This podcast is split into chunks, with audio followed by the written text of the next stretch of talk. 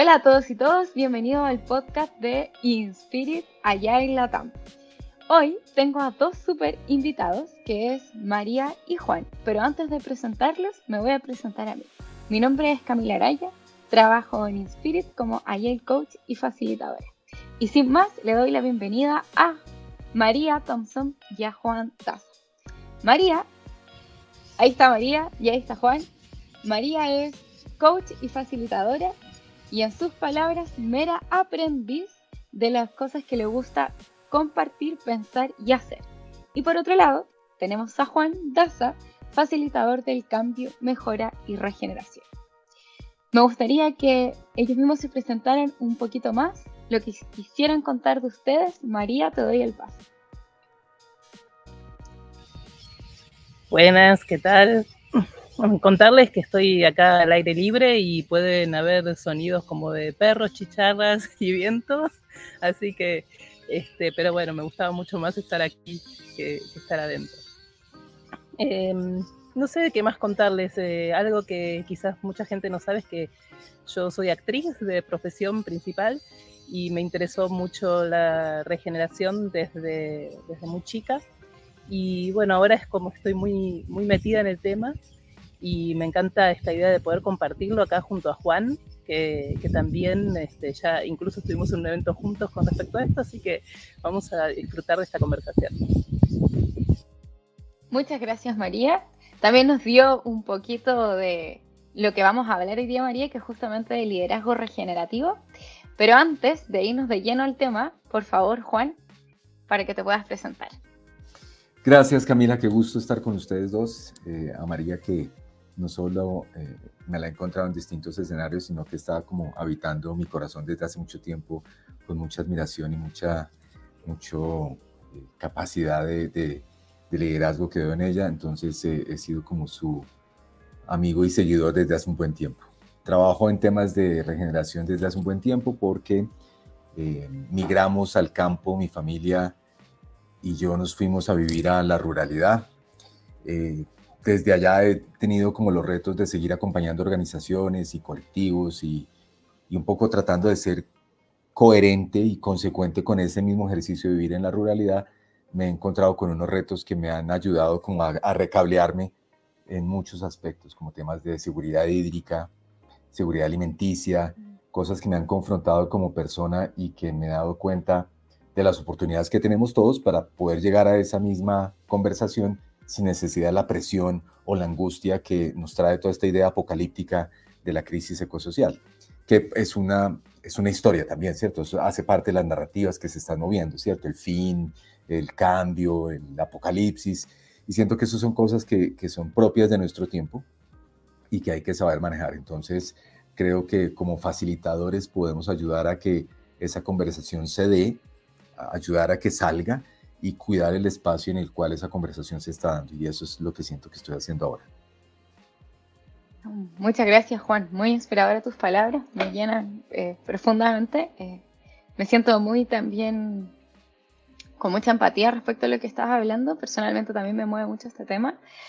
Así que sin más, antes de irnos de lleno al liderazgo regenerativo en sí, quisiera preguntarles qué es agilidad para ustedes en breves palabras, ya que partimos con María, esta vez vamos a partir con Juan. Juan, en breves palabras, para ti, ¿qué es agilidad? Gracias. Yo creo que es una propuesta muy eh, valiente de parte de personas que hacen parte de un sistema, de hacer las cosas distintas en ese sistema porque de alguna manera lo que se venía haciendo no estaba funcionando. Lo primero que siento es que hay un, llamado como desde un coraje muy lindo de esto no está bien, hagamos algo distinto. En ese hagamos algo distinto surge una vocecita muy fuerte de pero no podemos dejar de producir, no podemos dejar de, de ganar o de tener una rentabilidad. Y eso generó una tensión que la agilidad misma, yo creo, esa es mi sospecha, no sabía que iba a pasar. O sea, yo creo que fueron como, bueno, vamos a ser más productivos, vamos a ser un poco más felices, vamos a hacer ambientes de trabajo más positivos, pero tú abres la caja de Pandora y salen todas. O sea, no, no puedes atrapar una. O sea, como dice Brené Brown, tú no puedes acallar una emoción. Tú acallas una y acallas todas. Lo mismo pasó con la agilidad. Tú liberaste algo y se liberó todo. Entonces siento que la agilidad es, un, es una propuesta, es un paradigma nuevo que está asomándose alrededor de una confrontación muy fuerte de cómo generamos valor hoy. Y eso nos tiene a todos en distintas orillas. Unos creen que se puede generar valor siendo más eficientes, otros creen que se genera valor siendo más eh, con mejores equipos, otros desde otro lado, y yo creo que se genera desde un lugar distinto que es poniendo la vida en el centro. Estoy en la conversación. No sé si tengo la respuesta, pero quiero traer eso a la mesa para poder eh, picar el sistema un poco y ver qué puede pasar. No sé si por ahí estaba la definición de agilidad, pero pues eso es lo que, lo que me llega. Eran tus palabras, así que está perfecto. María, cuéntanos, en breves palabras, ¿qué es agilidad para ti? Wow, em, es como preguntarme qué es, mm, no sé, qué, es el amor, digamos, en algún punto, porque yo creo que ya estoy tan inmersa dentro de la agilidad que, es parte de, de, mi vida actual, ¿no? Em, para mí agilidad es comunidad, ese espacio de reflexión, ese espacio de encuentro con otras personas y sobre todo es un espacio revolucionario. Por eso creí siempre que eh, dentro de la agilidad conjugada ahora con la regeneración podíamos hacer un, gran espacio de cambio. ¿no? Más allá del manifiesto de lo que pasó revolucionariamente en el desarrollo de software y, y la historia que, imagino que la mayoría conoce que está escuchando este podcast, pero este, para mí es eso, ¿no? Como el encuentro, el espacio de encuentro para hacer cosas diferentes en este mundo. Y bueno, esa es mi, intención muchas veces en este andar con la regeneración y la agilidad. Super María, muchísimas gracias a los dos.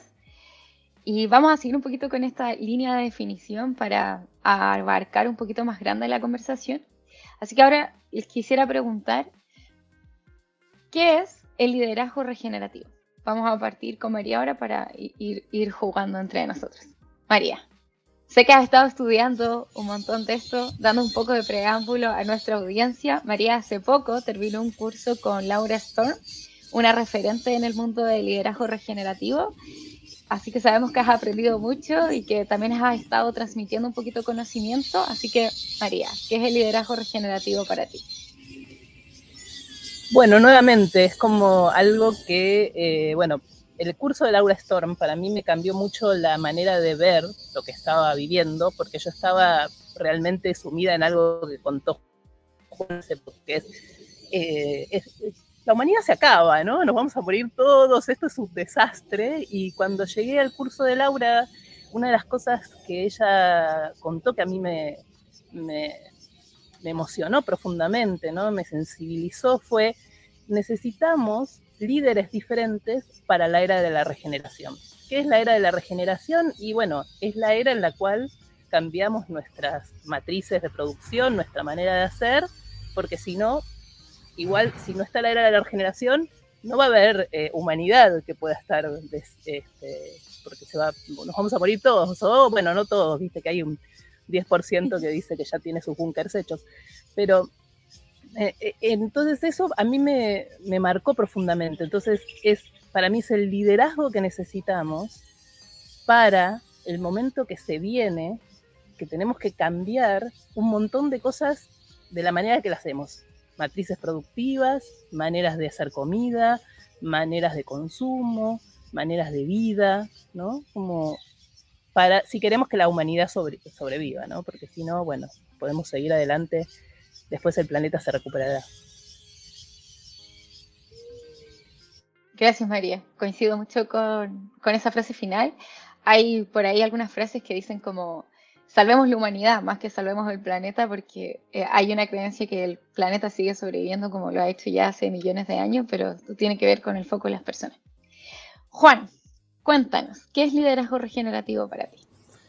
En este caso, gracias eh, por la causalidad de que María arrancó, porque entonces ya puedo eh, decir algo añadiendo lo que dijo ella, que es absolutamente sabio y directo. Para mí el tema de liderazgo pasa por un eje y es el misterio de dar ejemplo.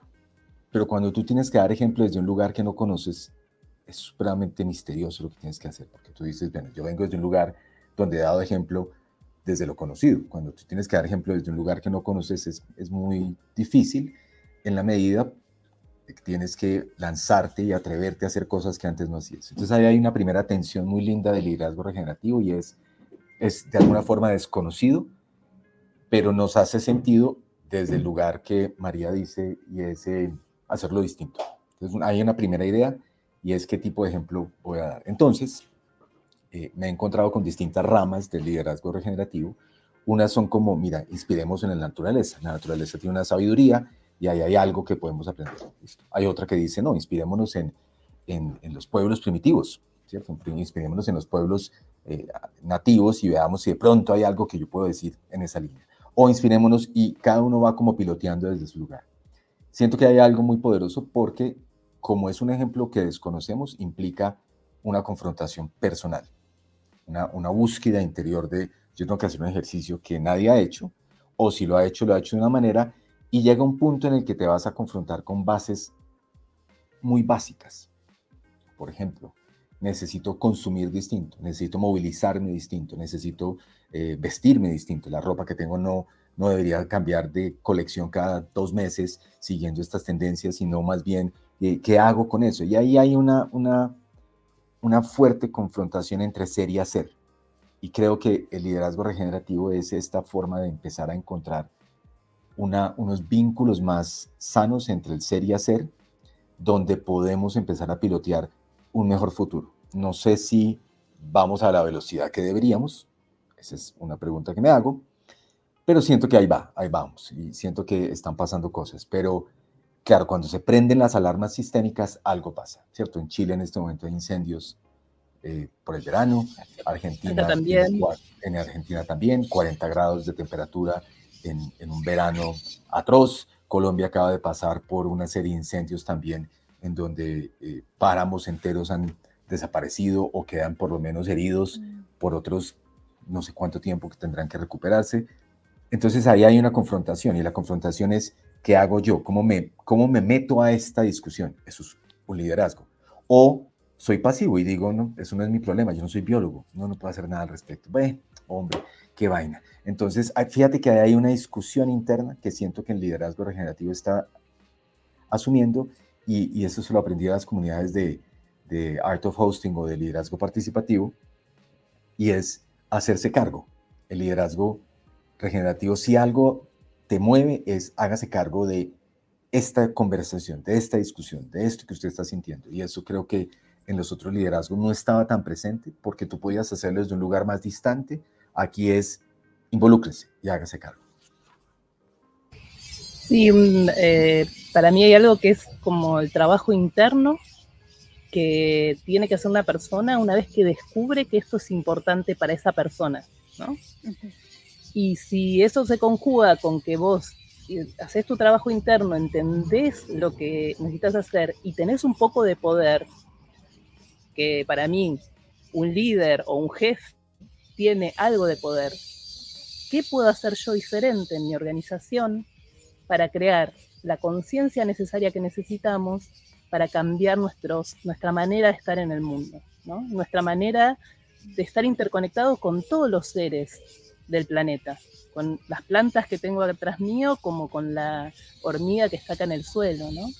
Y esa interconexión nos lleva a, a, dejar, a salirnos un poco cuando empezamos a conectar eh, de, esta, de la tecnología abrumadora en la cual nos, sentimos hoy, que para mí de alguna manera nos, nos, corre de esta interconexión que tenemos que tener, para mí, ¿no? obviamente, con eh, los seres vivientes de, del resto del planeta.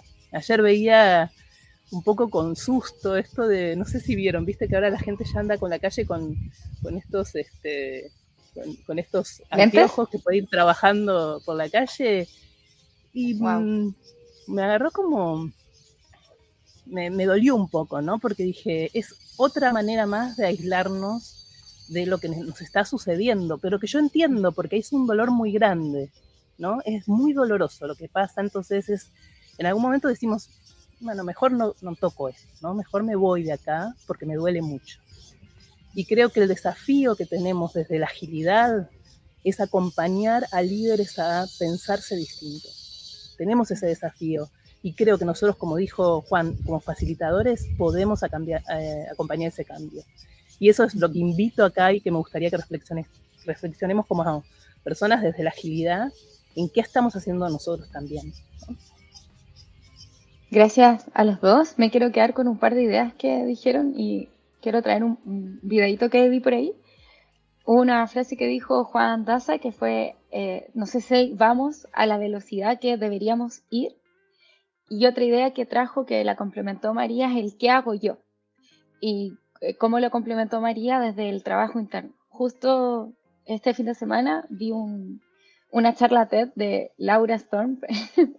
Perdón el sesgo, es como eh, lo que he estado estudiando últimamente, era mi sesgo. Y era una charla de hace unos seis años atrás donde ella contaba que, bueno, ella estaba súper hacia afuera en, en toda esta, digamos, lucha del liderazgo regenerativo, de cómo apoyar organizaciones, de cómo apoyar las personas, qué cosas podemos hacer distintas, etcétera, etcétera cuanto corto tuvo un accidente y que la hizo poner todo su eh, mundo al revés. Y en este mundo al revés se dio cuenta que no había sido sustentable con ella, como con este trabajo interno de que eh, no había parado nunca, estaba siempre hacia afuera y no había sido sustentable con ella misma a raíz de una pregunta que le hizo una psiquiatra, si es, que, es que no estoy mal en esta historia. Y con eso les quería preguntar a ustedes, Juan y María, cómo ustedes han vivido este camino interno de, conectarse y cómo ha sido su camino de interés hacia el liderazgo regenerativo o hacia la regeneración en sí misma. Un poquito nos contó Juan al inicio y María, eh, no sé si tanto, así que Juan, te doy el pase para que puedas complementarnos un poco más de cómo ha sido este camino tuyo tanto interno como externo quizá. Vale, gracias. Yo creo que el accidente de vivir en otra región te obliga a tener una adaptación rápida. Y, María trajo pues un par de términos importantísimos, esta interconectividad, esta interdependencia y sobre todo la capacidad de adaptación. Ahí hay como tres elementos que a mí me, me, me ayudaron como a acelerar este proceso de acercarme al concepto mismo del que estamos hablando, esta idea de regeneración. A la par, había un ruido que me estaba haciendo y, me acompañaba. Y esto no sé cómo, voy a, cómo va a salir, pero bueno, ya ahí, tomaremos, me haré cargo de lo que sea capaz de decir o no. Es que de alguna manera la agilidad tiene como unos hitos de unas culturas distintas a la, no sé si latinoamericana o por lo menos la que yo sentía criolla mía, como, como de mi región. Entonces tú sentías o yo sentía que estaba todo el tiempo como consumiendo unos textos de alguien que me decía, mira, esta es la forma de hacer las cosas, así es como trabajan los equipos productivos de tal lado, así es como, y, sentía que había como una cantidad de información de, de Norteamérica, de Europa, donde era como, como una recolonización, por decirlo de alguna manera, como, mira, esta es la manera de hacer las cosas. Y ahí sentí como un, primer ruido que me hizo como, uy, esto está rarísimo, porque pareciera entonces que nosotros eh, o, somos como menores de edad o como que no sabemos qué hacer y no hemos tenido como la oportunidad de mirar desde un lugar autóctono qué pasa aquí. Y esa pregunta me quedó dando vueltas. Lo veía en los ágiles porque sentía que eh, los invitados que traíamos eran eh, como expertos norteamericanos, como programadores del norte global además. Y cuando llegaban estas ideas sentía como, pero aquí hay gente muy poderosa haciendo cosas muy interesantes. Aquí ¿cierto? Aquí hay como unos llamados nuestros de, desde lugares muy distintos y eso me tocó primera, una primera fibra. Como la ruralidad tiene esa cosa de que te puede aislar un poco y te puede mandar a un foco muy, muy íntimo, me di cuenta pues que efectivamente eh, estaba, por un lado, desperdiciando esa mirada.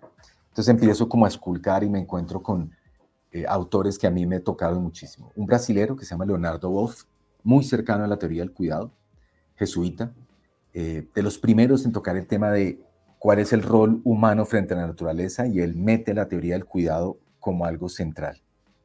Y cuando eso, cuando me lo encuentro como un concepto, digo, ahí hay algo que la agilidad está dejando de lado.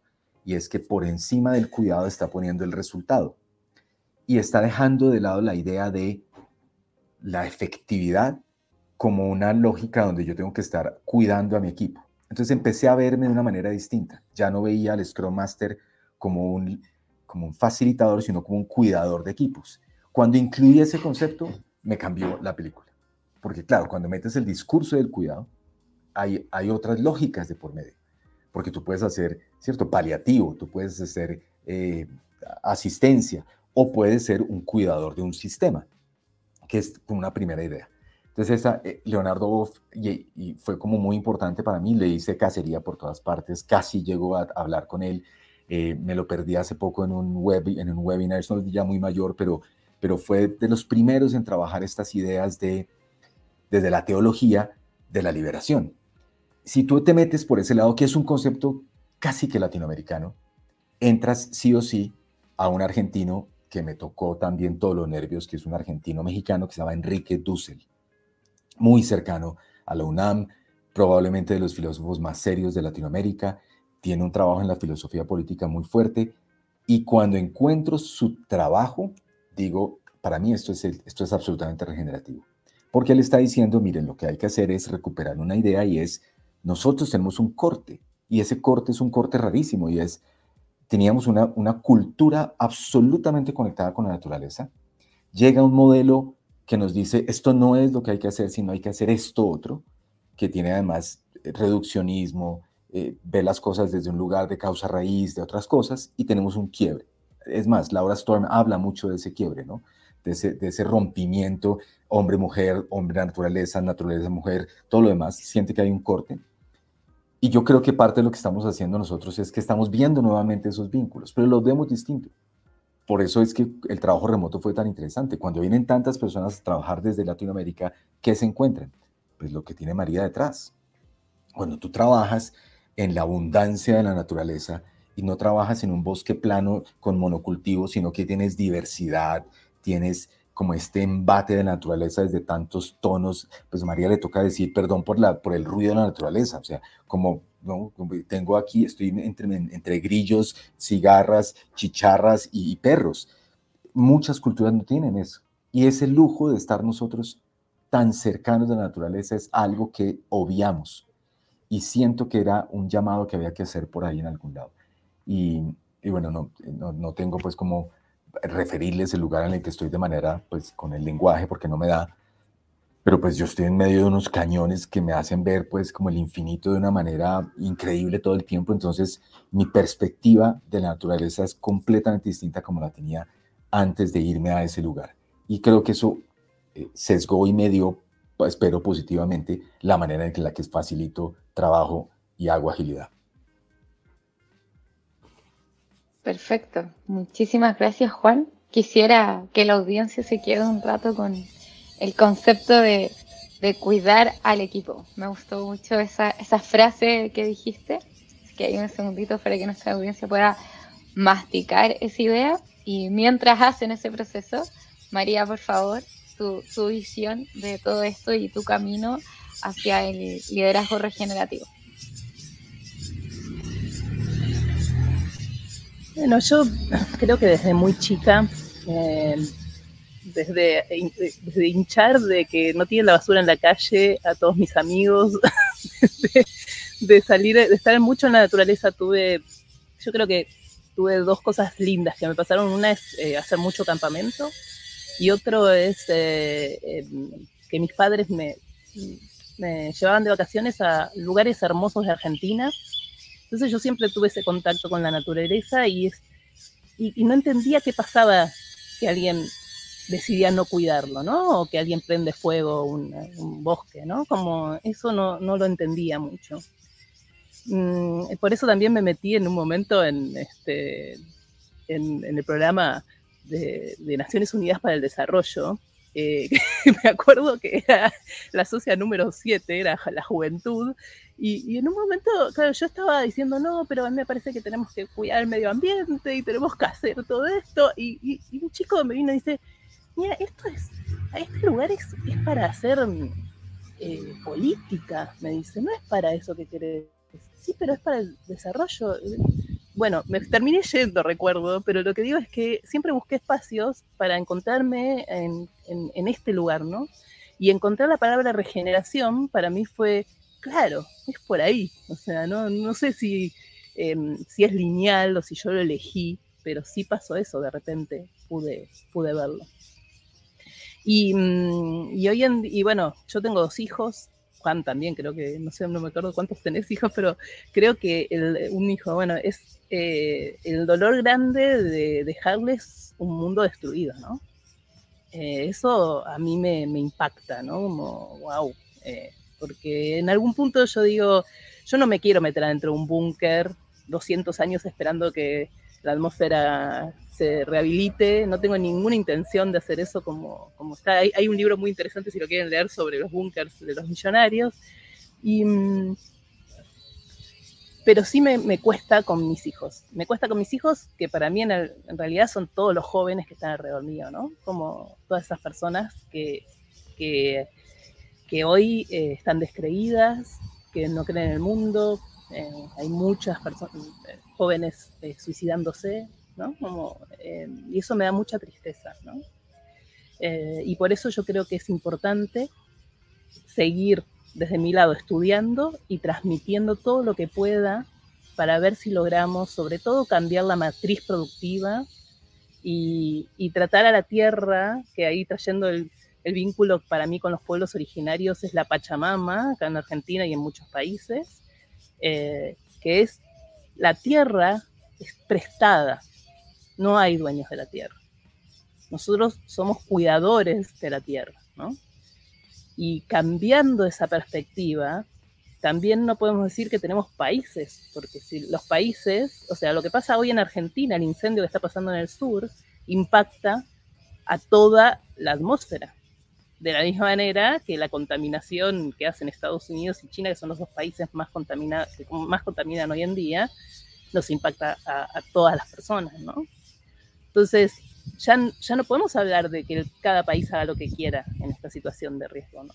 Y, ahí creo que está el liderazgo y la agilidad para ayudar a cambiar y a iterar y a pensar diferente la manera que estamos viendo las cosas. Ahí María, te voy a preguntar el nombre del libro para que se lo dejemos a nuestra audiencia. Siempre subimos un blog después con todos los recursos que aparecen sobre todo porque... Te lo, busco después, porque no quiero buscarlo ahora, pero te lo busco y No, no te preocupes, después, después, sí, lo dejamos después.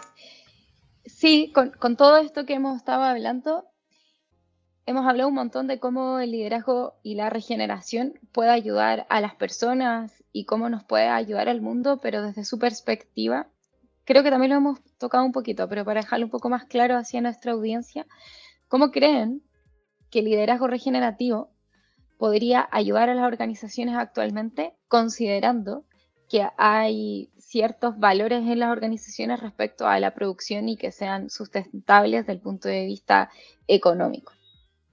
¿Cómo lo ven? Ahí quizás María, que partas tú.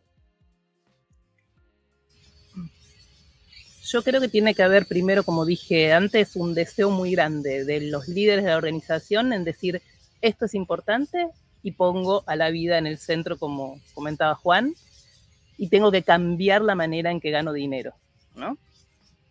Después, una vez que está esa conciencia y decimos, ah, sí, yo quiero cambiar todo esto, es importante decir, bueno, ¿cómo? ¿Cómo hago? Bueno, ¿cuáles son mis intereses? A mí me parece que la pasión es, es fundamental, ¿no? ¿Cuál es mi interés? ¿Cómo puedo dar vuelta a mi organización? ¿Qué puedo hacer diferente? Y ahí hay un montón de frameworks, maneras, como la economía circular, como empezar a pensar qué estamos haciendo en nuestra organización. Eh, ya hay un montón de ejemplos de organizaciones que han dado vuelta a su propósito para que uno más, más conocido hoy en día es Patagonia, porque pudo dar este, como lo, traigo porque es el más conocido, pero acá en Argentina ya hay un montón de empresas que han decidido donar sus ganancias a, a proteger la tierra, ¿no? Eh, entonces hay algo, ¿no? Como de esto de el concepto de, crecer, de no seguir creciendo exponencialmente, que para mí es fundamental. Si nosotros seguimos en el capitalismo actual pensando que lo más importante es crecer, y, y la idea de decir, no, hagamos más chiquito, pero mejor, ¿no? Como hagamos que nuestras organizaciones sean más chiquitas, pero mejores para la gente que está en esa organización y para el mundo alrededor de esa organización, para mí ese es el clic que empieza a cambiar tu organización. ¿Cuánto necesito crecer? ¿cuánto necesito ganar para que sea sustentable para toda la gente que está conmigo? ¿Cuánto tengo en cuenta si, las personas que están en mi organización también son felices, se encuentran con sus familias, con sus amigos? ¿Cuánto todo eso, no? Y hay, o sea, hay como puntos de apoyo donde ir pensando cada una de estas cuestiones que nos ayuda a ver eso. Pero si no está en principio la decisión personal de hacer un cambio, yo creo que es muy difícil hacerlo por algo que es de moda, ¿no? Que igual en algún momento va a terminar pasando, como pasó con la agilidad, pero hoy en día más allá, más allá de la moda, digo, hay algo muy concreto que sí vos puedes hacer como líder. Y lo le invito a preguntarte, ¿qué puedo hacer yo si estoy en mi organización? ¿Cómo la cambio? ¿Cómo la hago diferente? Y mucho tiene que ver para mí con los vínculos con las personas y cómo están esas personas. Eh, también te, te, voy a pasar un podcast de una persona que cuenta que cómo son los índices, de felicidad ¿no? de la gente y una de las cosas que traía era que, por ejemplo, con esto de que la gente se toma vacaciones en todos horarios, eh, días diferentes, vos no te podés desprender de las vacaciones, en las vacaciones porque todos tus compañeros están trabajando. Y una de las cosas que traían es cambiar esa idea y volver, por ejemplo, a tener todos juntos una semana de vacaciones, para no, para yo no conectarme con, el trabajo. Y eso este, te da relax, eh, poder relajarte, si no, las vacaciones son, bueno, cosas así mínimas que vos podés hacer en tu organización para cambiar la manera en que estamos. Y eso nos ayuda a reflexionar quiénes queremos ser.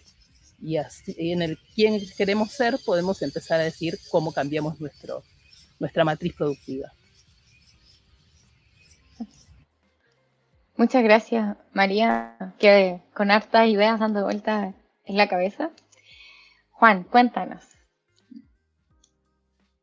Hay una gráfica que a mí me ayudó como a entender cuál podía ser como el rol de un líder regenerativo, que fue una gráfica de uno de los primeros, digamos, pioneros de, de organizar la información, y esto me gusta mucho de lo que ha dicho María, porque esa información estaba por ahí, todos la sentíamos en el cuerpo, y muy pocas personas tenían como el coraje de ella de poder decir, voy a dedicarme a esto, voy a hacer paseos, voy a meterme al, a, temas de desarrollo. Otros decíamos, ¿qué será lo que me pasa? Pero, ¿cierto? Bill Reid y unos cuantos son capaces de bajarlo y decir, toma un gráfico. Entonces sale un gráfico muy lindo en el 2006, 2007, donde pone como los distintos estados de nuestra relación con la naturaleza. Y arranca con uno muy básico. Dice, hay una manera convencional de ver el mundo y es, yo estoy en un estado en el que hago lo que hago porque la ley me lo exige. La ley me dice, yo debo dar vacaciones. Si no tuviera que darlas, no las daría, pero la ley me dice que tengo que darlas. Es más, si tengo que, puedo no dar salarios, perfectamente podría no dar salarios, porque, sí, cierto, o sea, estamos por, yo, yo vine aquí a ayudar al pueblo, entonces, con que yo les dé bonos de alimentos es suficiente. Entonces, entonces lo convencional sería, tú acatas la ley. En ese lugar hay muchas organizaciones todavía. No hago nada más, no estoy cometiendo un delito, pero no voy a hacer nada más, porque estoy exactamente en el marco convencional. Ese comportamiento convencional pues sí está ahí. Y ese contexto tú lo puedes proteger y decir, ¿por qué tengo que hacer más? Si la ley me dice, con esto está bien. Entonces Bill Reid dice, si usted va un poquito más allá, aparece lo verde, el concepto de green. Y lo verde sería, mira, no solo hago lo que la ley me dice, sino que planto árboles. Uh, wow, increíble. haces algo verde y aprovechas el discurso de lo verde, ¿cierto? hicimos, tengo esta organización que tiene unos valores atroces, que tiene unos comportamientos increíblemente nocivos, que le hace daño a sus equipos, pero planta árboles. Entonces, la ve un poco mi conciencia, la ve mi marca, la ve todo lo que tenía y llego a lo verde. Ese verde, eh, todavía estamos ahí. Yo siento que muchas organizaciones sienten que con ser verdes, entre comillas, es suficiente ¿cierto? Apago las luces al terminar la jornada. ¡Wow! Increíble. O sea, como, qué, tan, qué tan consciente eres. Fíjate que llegaste un poquitico más allá. Hice un poco más de lo de la ley, llegué a lo verde. En la mitad está este concepto tan difícil hoy, que sería lo sustentable. Uno podría discutir sostenible, sustentable. hay toda una discusión alrededor y epistemológica que no solo los biólogos se enredan, sino todo el mundo se enreda en ese concepto. Pero lo sostenible sería llegué a cero. No le hago daño a la naturaleza y, y produzco. Estoy en un nivel cero. Ese es el sueño económico. Los que estamos en regeneración decimos, ese era un sueño válido hace 80 años. Mm. Hace 80 años había tiempo para eso. Ya hoy no, ya hoy no puedes llegar a cero, hoy tienes que hacer un esfuerzo más grande. Pero fíjate que todavía cuando tú te metes en el discurso de las economías basadas en el cuidado del carbono o de la recuperación del carbono o del secuestro del carbono, dices, eso hace 150 años tenía sentido. Hoy ya no. Eso es, un sofisma, te estás distrayendo con una idea que te ayuda a estar tranquilo de, puede llegar a cero, puede ser sostenible, no hay problema. Y si tú ves las discusiones de todas las pues, los encuentros del COP, ¿qué son? No, no, no, en el 2030, no, en el 2040, no, en el 2050. 50. Entonces ahí van haciéndose a la idea de, eh, puedo sostener estas economías un poquito más porque voy a llegar a cero. Y Bill Reed dice, en el mundo regenerativo, tú ya tienes que hacer un ejercicio que es el que María ha hecho cuando dice, mírese hacia adentro, que es restaurativo. O sea, ya, ya no soy ni, ni estoy con la ley, ni soy verde, ni soy sostenible. Soy restaurativo. ¿Qué es restaurativo? Yo hago conciencia de que mi sistema de producción hizo daño. Hizo daño. O sea, ya, ese, ese duelo, ese, ese, eso tienes que confrontarte y decir, yo he cometido estos errores y he hecho esto, de, por ende voy a restaurar.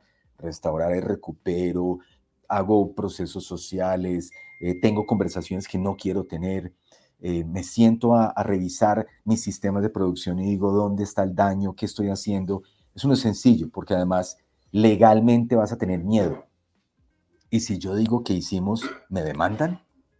¿Y será que, o sea, que ahí hay una, una gran zona gris legal que yo sé que muchas personas quisieran recorrerla, pero dicen no porque abrimos una, una olla, o sea, destapamos una olla, decimos en Colombia, destapa una olla y sale algo ahí que no queremos que salga. La noticia buena es que no pasa eso, se lo puede hacer en un contexto legal, puede decir, como estoy haciendo esto y me doy cuenta que pasa esto, para hacer esto que queremos hacer, vamos a dejar de hacer esto. Claro que habrá debate y todo lo que quieras, pero es necesario confrontar eso. Y después de lo restaurativo aparece lo regenerativo, donde tú ya dices, yo ya no pienso de esa manera. Entonces, te doy una pista regenerativa que yo trato de llevarla a los equipos porque me voy aquí en esta conversación súper inspirado por, por María y por lo que aclara, pero yo quisiera ayudarles a, a que se confrontaran un poquito más y salieran incómodos. Yo no sé por qué la gente sigue haciendo planeación estratégica. Honestamente, o sea, la, reviso y la veo y digo, pero si saben que no sirve, ¿por qué lo siguen haciendo? O sea, ¿por qué llevamos 40 años haciéndolo? ¿Porque alguien nos dijo? ¿Porque una escuela de administración por allá en algún lado dijo esto es lo que hay que hacer y es la manera de organizar el presupuesto y tal, las metas? No sirve, no sirve. En lo regenerativo sería, cambie eso haga conciencia y diga, no voy a hacer más eso. ¿Qué puede traer? Pensamiento estratégico. ¿Qué puede hacer? Metas cortas. ¿Qué puede hacer? Como dice María, scale down. Baje su sistema. Su sistema tiene que comprimirse un poquito. ¿Qué puede hacer? Vaya y mire nuevas economías. La Universidad de Córdoba tiene un diplomado hermosísimo con unos bellos que es el PINE, la plataforma de investigación en nuevas economías que pues es absolutamente maravillosa. Yo no hago sino hablar de ella todo el tiempo, pues soy exalumno, alumni de ese grupo y, lo siento pues en el, lo más profundo de mi corazón. Entonces cuando los veo y digo, ah, ellos sí están diciendo, mira, hay 19, creo que van en eso, 19 modelos en los que usted puede trabajar. O sea, si de 19 no puedes escoger uno que se acerque a tu modelo, pues tienes un problema, porque entonces estás obsesionado con el capitalismo y crees que es la única manera de hacerlo, porque hasta capitalismo consciente hay. Entonces, alguno de esos te puede servir, alguno de esos.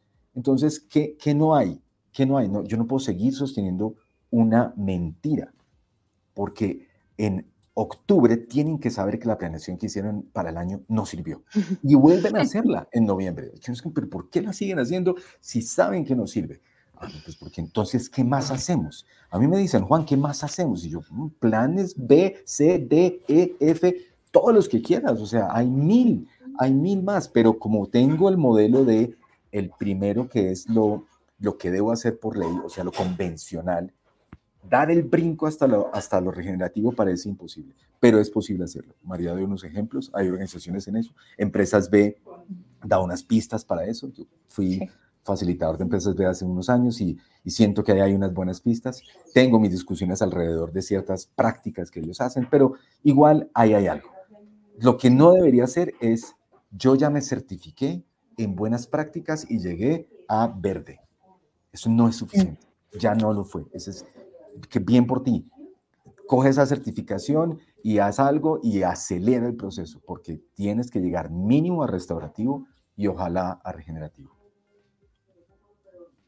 Bueno, ahí hay como varios temas bien interesantes y algunos conceptos como quizás el greenwashing, que también es esta práctica que genera las empresas de que, oh, sí, somos verde, pero tiene que ver más como el hacia afuera o con te dono un poquito de lo que genero al planeta, pero realmente no está en mi core, no está en mi estrategia, no está en mi propósito, no está en, el sistema, como comentaba Juan, de, ok, ¿cómo es mi sistema? ¿Qué puedo cambiar en el sistema para realmente poder ser eh, más sustentable o mejor aún, como ustedes estaban diciendo, como regenerativo? Porque ya no sirve el quedarme en cero, porque ya no es suficiente, ya eso ya no nos sirve, menos al 2050, como, como se habla en, las distintas conferencias donde se habla al respecto, sino que como hacen empresas que de nuevo sacamos Patagonia, porque creo que no solamente la más famosa, sino que también es la, pionera en, en, todo esto de cómo realmente volverlo parte de tu core como empresa, de que esté en tu propósito, en tu sistema, porque está en todo, está en cómo yo me comunico con las personas que trabajan en mi empresa, cómo las trato, cómo es el sistema por dentro, cómo es mi sistema de fábrica, cómo es mi sistema de venta.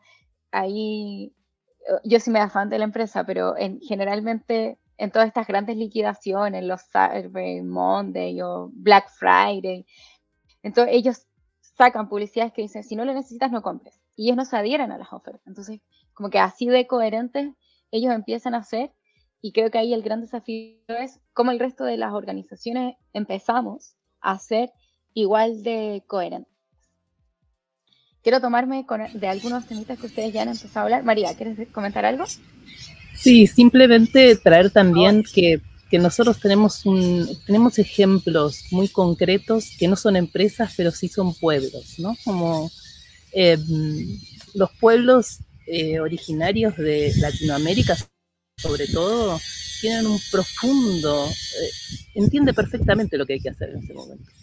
Entonces ahí hay algo de lo cual sí aprender que eh, los estamos evitando, es más, le sacamos, en general los gobiernos están sacándole los territorios, dejándoles sin espacios para su cultivar, sin agua, y ahí hay algo que nosotros podemos aprender, de, no solo desde la empresa, por eso lo traía Patagonia, pero digo, hay algo mucho más profundo acá que ya está, ya se está haciendo, ¿no? De todas las, eh, todos los pueblos que cuidan el Amazonia, ¿no? Y nosotros seguimos este, talándolo. Em, no, no, me quiero poner como ellos contra nosotros porque, pero lo siento así en algún punto, ¿no? Como hay algo de que estamos desde desde el capitalismo, porque obviamente yo no me siento todavía fuera del capitalismo, em, que no, que no nos permite ver eh, eh, años y años de, cuidado de la tierra que han tenido los pueblos que, originarios. Entonces, eh, sí, ahí hay muchos aprendizajes, creo que más que todos los libros que están escritos, es, estar con ellos y, ver cómo cuidan la tierra. De hecho, quiero traer un mismo recurso que tú, que me contaste, que no solamente los pueblos tienen bastante solucionado cómo convivir y cómo tratarnos con la naturaleza, sino que también la naturaleza tiene muy resuelto cómo podemos eh, generar sistemas más sustentables, desde la innovación de nuestros productos, etc. Y ahí el recurso que quiero traer es Ask Nature, si bien es una página en inglés, ahí lo estoy poniendo en el banner, pero acá tú le puedes preguntar a la naturaleza cómo tienen resueltas ciertas cosas. Por ejemplo, cómo generamos eh, materiales que se puedan degradar eh, en el tiempo. Y ahí uno le puede preguntar a, a, esta página. Creo que el único impedimento es que hay que saber inglés para preguntarle, pero me parece una buena fuente de inspiración, sobre todo en aquellas personas que nos escuchan y que trabajan en la innovación de productos. Igual eh, se, eh, se, puede, eh, con Google se traduce perfecto, ¿eh? la verdad que está bastante ah, bien. Lo, lo, quiero traer porque para no quedarse con que solo se puede usar en inglés. Muchas gracias María, no tenía esa, esa información. Siguiendo con nuestra conversación, les quería preguntar a ustedes si es que tienen alguna experiencia ayudando a empresas a incluir la regeneración en sus sistemas que nos puedan contar. Pueden ser experiencias que consideren que hayan sido exitosas o existen eh, experiencias donde ustedes no consideran tan exitosas, pero sí se hayan llevado ciertos aprendizajes de esta, de esta instancia. ¿Quieres que empecemos más un, alguno en, en, en, especial o...? El que quiera. Voy a dejarlo vale. aquí abierto. Aquí, Listo. ustedes díganme. Vale, yo, yo en este momento estoy, digamos que he, he tenido una gran es una pregunta maravillosa porque quisiera que los que lo ven, que ojalá sean facilitadores y agilistas y que estén en el, en el medio, lo tengan muy presente. Yo, yo entendí que mi lugar no era responsabilidad social empresarial, ni tampoco consultoría ecológica, pues, porque por un lado no tengo las herramientas ni las credenciales para decirlo, y sabía que no, que aunque me apasionaba el tema, lo utilizo en otro lugar soy neocampesino, trabajo temas de regeneración y reforestación y restauración ecológica, o sea, estoy en otro lugar. Ese es, ese es un sombrero que me pongo de vez en cuando y es ayudo a que un terreno tenga nuevamente un bosque y ese bosque lo estoy haciendo con unas prácticas de agricultura regenerativa. En particular, una que se llama eh, agroforestería, que es agroforestería sucesional y bueno, en fin. Yo veo ese proceso y, y me encanta lo que trajiste hace un momento de eh, Camila de la biomímesis pues porque la biomímesis está ahí. ¿sí? Si, tú, si, tú, le haces caso a la naturaleza, algo pasa. No es fácil, pero está ahí. Entonces he estado como muy atento a cómo conecto lo que descubro en ese ejercicio de reforestación y de restauración ecológica y lo llevo a organizaciones. Esa es la primera cosa que pensé. No es un gran hallazgo, pero me, me hacía sentido como voy a tratar de llevar estas cosas de un lado al otro desde lo vivencial y empírico. Esa es una que puede ser por ahí. ¿Qué me di cuenta en el ejercicio de facilitación? Que yo podía ser un agente que ayudaba a que ciertas cosas e ideas se movían en el pequeño ecosistema en el que estaba. Entonces traje la idea de cuidado como el punto de partida que a mí me impactó mucho. En pandemia sentí que el cuidado se convirtió en un discurso muy fuerte donde pasamos del el médico héroe a médicos que atacaban en la calle porque creían que los iban que iban a, a contagiar a, a, sus conjuntos. Entonces, hay, digo, este, este, este, estado humano en el que estamos de tener una mente eh, poética y después ser un eh, anfibio lagarto que se defiende y mata, esto está muy raro. Entonces, el cuidado me ayudó mucho. He tratado de reformular los roles de la agilidad desde el cuidado. Entonces, para mí, el product owner es un cuidador del usuario cuando lo saco de la lógica de su trabajo es la rentabilidad del producto y lo llevo a cuidar al usuario, eh, me abre unas oportunidades inmensas. Eh, los facilitadores, los Scrum Master o como quieran llamarlos, cuidadores del equipo. Y cuando tú ves a un líder que está al frente de todo esto, que sería este líder eh, regenerativo, es el cuidador de un ecosistema. Un ecosistema que tiene unas dificultades y unas tensiones que tiene una junta directiva que está diciéndole, mira, ¿por qué no más? ¿Por qué no más? ¿Por qué no más? Y resulta que vio un video de María y dice, no, es que yo quiero hacer menos y quiero hacer menos. Y la junta directiva, no, yo te exijo que seas más, porque entonces hay una cosa que dice responsabilidad fiduciaria y tú tienes por ley que darme más rentabilidad, que es así, ¿cierto? O sea, eso es parte de, de los mandatos, entre comillas. Entonces, hay una tensión muy linda. Entonces, yo lo que estoy tratando de hacer es pilotear esos tres elementos. ¿Qué he descubierto? Se pilotean o yo trato de pilotearlos desde tres ejes, poder, impacto y valor. Si tú tienes esos tres elementos todo el tiempo en tu cabeza y los sabes mover, te das cuenta que en ocasiones estás cediendo poder por la incomodidad. Como Scrum Master tú dices, ah, es que no quiero tener esa discusión, es que no quiero tener esa conversación, es que así es, es que me pidieron eso, es que me dijeron que hay que hacer eso. No, su trabajo es cuidar un equipo. Sostenga ese espacio y dígale al que sea que le esté pidiendo, mira, mi equipo no puede más. No, no tenemos cómo. No, pero es que no se pone la camiseta, es que no, no son eh, la familia. No, no, tengo cómo, no, no sé cómo más hacerlo y no lo voy a hacer más porque sostengo el espacio desde dónde? Desde el poder. ¿Cuál es ese poder? ¿Tú quieres que mi equipo trabaje de esta manera y logre las metas? Sí. Ah, bueno, yo te voy a pedir a cambio algo y es dame espacios para que yo pueda hacer esto. Y empiezo a tener una, una conversación distinta. Si soy capaz de empezar a meterme en esa discusión y salgo del modelo mental automático de así es la vida, así son las organizaciones, ¿qué le vamos a hacer? Que eso es, es una excusa cínica. ¿Cuál es? No puedo hacer nada, Juan. Es que todos tenemos que vivir, todos tenemos que ganar. Y esos discursos que son simplemente lugares sencillos en los cuales nos evadimos de la incomodidad. Poder implica incomodidad. Tenerlo y buscarlo implica incomodidad. El que lo tiene dice, ¿qué hago con todo esto? ¿Cierto? recae sobre mí, es incómodo. Y el que no lo tiene, pues tiene la incomodidad de yo quisiera poder lograr cosas porque no lo tengo. Entonces, fíjate que con esos tres elementos que llevo combinando desde, desde distintos lugares, trato de ayudar a los equipos para que se, se miren a sí mismos desde ese lugar. Inserto ese concepto y al insertarlo, puedo ayudarle a que el equipo tenga un par de herramientas o las vea de una manera distinta. O sea, el daily no es un daily. El daily es un, es, un lugar para tener conversa o para que empiecen a asomar conversaciones que nadie quiere tener.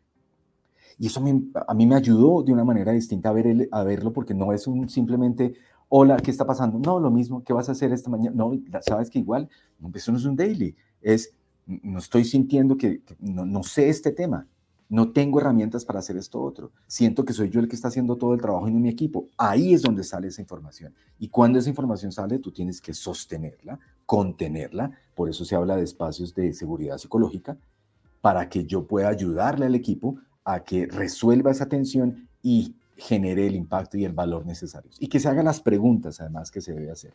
Entonces, es lo que yo he llevado a las organizaciones. Algunas, por supuesto, no, no, no están de acuerdo con eso y, quieren un modelo más bala de plata, ¿cierto? Más como yo quiero salir al aire rápido, ¿dónde está eso? Y, pues trato como de, resolverlo desde otro lugar. Pero ese es, digamos, como el, experimento, se llama cuidar para crear, que es como toda esta lógica que estoy tratando de armar, que por ahora va simplemente en, en tratar de construir suficientes herramientas para que esos tres ejes se muevan y que le permitan al sistema verse de una manera distinta obviamente más sistémico, más holístico. Hay por si en nuestra audiencia alguien se perdió un poco con los términos, un poco lo que nos contaba Juan, este cuidar para crear, basado en estos tres pilares, poder, impacto, valor, y cómo esto se va moviendo para ir logrando ciertos objetivos en, en este cuidado, ¿cierto Juan? Dije algo por ahí. Lo dijiste mejor que yo, ya creo que eres eh, evangelizador del tema. Muchas gracias. María, Cuéntanos. Bueno, mm, me estaba escuchando acá las chicharras, ¿no? Que, nos hablan un poquito. Están contando cosas seguramente de lo que estamos hablando. Em, a ver, para mí hay algo, eh, hay, yo me dedico mucho, me gusta mucho lo comunitario, ¿no? Y soy, me encanta hacer eventos. Así que es algo que me gusta hacer, me gusta reunir gente. Y, y hasta, o sea, algo que, que me movió a mí fue decir, bueno, necesitamos juntar al grupo de la regeneración con los agilistas. Y ahí nació el Agile Open Camp, que fue en abril de, de este, del año pasado, donde estuvo Juan, que dio su charla relámpago, contando todo su traslado a la parte más rural, que fue muy lindo. Y, y me di cuenta que hubo mucha tensión en ese, en ese evento, ¿no? Como que no fue fácil, que para mí esa lógica de la agilidad donde llevamos a cambiar las cosas, eh, no, no, no se dio, no, no, no, no estuvo. Es más, hubo choque entre la regeneración y este, los agilistas. Después me pasó otra cosa, fue que encontré personas que me dijeron, ¿Sabes lo que pasa? Que la gente en la regeneración está cansada y triste, muy agotada porque hace años que vienen diciendo esto y nadie les da bola. Entonces lo que yo dije es, me voy a ir a otra organización, que en este caso fue la FAI, que es la Fundación Agroecológica de Iguazú, para trabajar en, eh, en un espacio donde hay regeneración, pero desde la mirada mía, desde la agilidad. Y fue como, bueno, para mí fue como un cambio disruptivo muy grande en mi vida porque aprendí muchísimo y, y lo que creo es que para cambiar una organización, y vuelvo quizás a lo mismo que traje antes, es cómo, cómo cambiamos lo que tenemos estructuralmente metidos en nuestros cuerpos y en nuestra vida, que es el capitalismo extractivo. Y una de las cosas que quiero traer acá, porque conecté mucho con lo que dijiste, Juan, no, no conocía bien tu, eh, tu, no sé cómo llamarlo, tu método que estás este, haciendo, porque hablo mucho de los cuidados también, pero desde el lugar de que el cuidado eh, no está remunerado, ¿no? Desde la economía feminista hablan que hay una cantidad de PBI mundial que no está remunerado. Y una de las cosas, y justo hace poco eh, pensé en un meetup hablando para los Scrum Master de todo el trabajo de cuidado del Scrum Master que quizás no está remunerado y que no se ve y que cuando hay crisis lo primero que hacen es sacar a las personas que cuidan a los equipos, sacar a las personas que están cuidando a las personas cuando es un rol tan importante.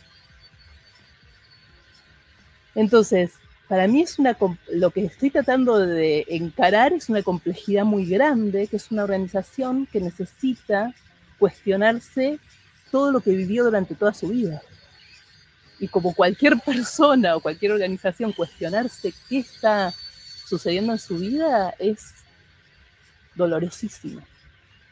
Entonces ahí vuelvo a traer algo que es que Em, que aprendí con Alan Cement en el, en el comienzo de las organizaciones es que muchas organizaciones les cuesta muchísimo cambiar y es más, es tan doloroso que no cambian. Entonces, yo creo que tenemos que empezar a dejar morir ciertas organizaciones, dejar que su ciclo de vida muera y como en la naturaleza eso se composte y sea tierra fértil para que nazcan nuevas organizaciones. Entonces el gran cambio que los líderes para mí tienen que resolver es cómo dejo morir mi organización tal como yo la conozco para que surja una organización regenerativa. Como es, duro quizás lo que estoy diciendo, pero por ejemplo yo vengo de la educación alternativa, mucho, mucho de mi background también es de la educación alternativa, y yo veía un estándar que los proyectos de educación alternativa tenían más o menos 10 años de vida.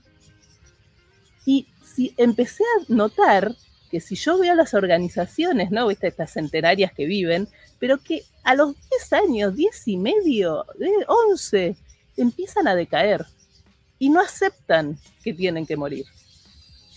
Y quizás el pedido es cómo ayudamos a morir a las organizaciones para que nazcan las regenerativas que necesitamos en este momento.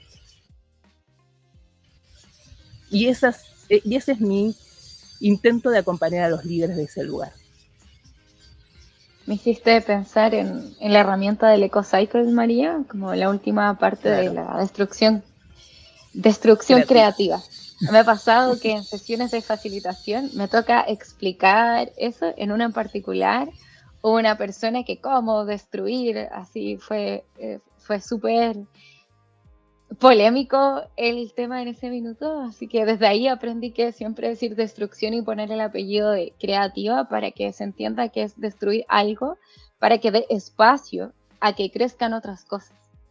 Y hay otra cosita que dijiste que quisiera aportar respecto a cuando comentaste de los Scrum Master, de este rol que ellos tienen de cuidado y que lo primero que hacen las organizaciones cuando hay que eh, como apretar un poco y estresar las finanzas en, una compañía, de sacarlos hace, en el informe de Business Agility que salió ahora hace poco del año como pasado, ellos comentaban que lo primero que, que, está cayendo en las organizaciones porque las empresas están dejando de invertir en innovación es la colaboración en los equipos, porque la gente empieza, lo que explicaba el reporte, sus palabras no es mías, que la gente empieza a tener miedo. Y en este miedo se empiezan a, a poner más en el hacia adentro, en el solo me miro en el eh, como un poco en mi ombligo, eh, me da miedo dejo de colaborar y por lo tanto deja haber innovación en, las organizaciones. Alguna de las últimas preguntas que ya les quiero ir haciendo es, ¿cómo consideran que el liderazgo regenerativo o la regeneración en sí ha aportado en, sus propias vidas? Ya un poquito más de lo personal. Ahí, el que quiera comenzar. Vale. Bien, yo, yo siento aquí que una Digamos que la, la, tensión más misteriosa de este tiempo pareciera ser que yo soy dos personas, ¿cierto? Una de 8 a 5 y otra de 5 hasta las 8 otra vez, ¿cierto? O sea, hay como una corte rarísimo, no es así. Y, y siento que hay una primera pista, ¿no? como cómo yo soy capaz de habitar con todas estas complejidades y soy capaz de vivirlas dentro de un, un ecosistema, llámese familia, grupo, donde sea que esté. Y eso creo que es como la, el primer aporte. Un segundo aporte creo que tiene que ver con una eh, mujer eh, de los pueblos originarios navajo que tienen un nombre distinto, pero así es como los conocemos, digamos, como en Occidente, que se llama Laila Jun. Y, y ella me tiene una charla hermosísima en TED donde habla del rol humano en la naturaleza.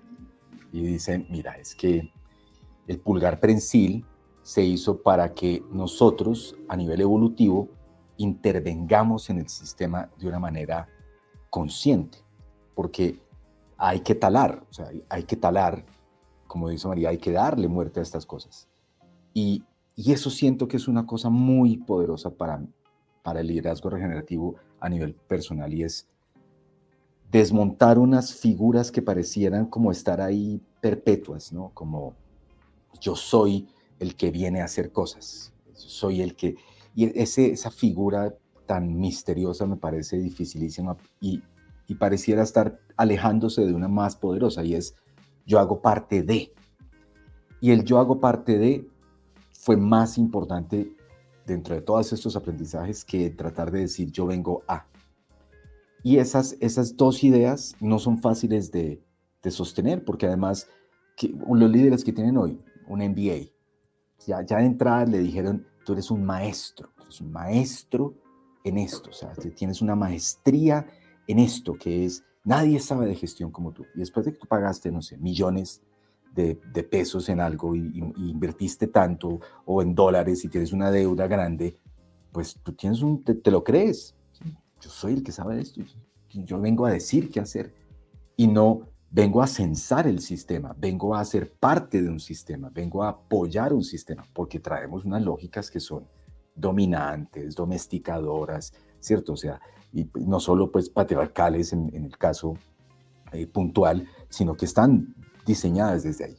Y verlo desde el otro lado, con una suerte de, no humildad, pero sí por lo menos con una conciencia de hago parte de este sistema, eso a mí me, me me liberó de una serie de tareas que pensé que yo tenía que hacer, como unos roles que yo tenía que sostener, unas, unas eh, máscaras que tenía que usar. Y es simplemente eh, hago parte de y, y me preocupa más, como decía María al principio, que me parece que es el punto de partida más importante, pues cómo es esta comunidad, cómo colaboro con este ecosistema, qué, qué conversaciones puedo tener y no cómo vengo a decir las cosas para que venga, porque es que tengo un certificado de un día y medio que me hizo máster de Scrum y, vengo a decir qué hacer. Y eso siento que es una cosa que hay que ayudarle al ecosistema a decir, mira, desmontate de eso porque tu trabajo sí es importante, pero va desde otro lugar y va desde el lugar de la co-creación y colaboración y no desde la dominación y domesticación que me parece que es desmontar algo pues milenario que está por ahí cableado entre nosotros.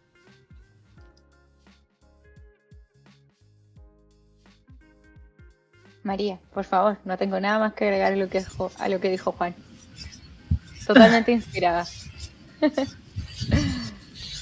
Em, creo que la regeneración me conectó con algo muy primitivo, que es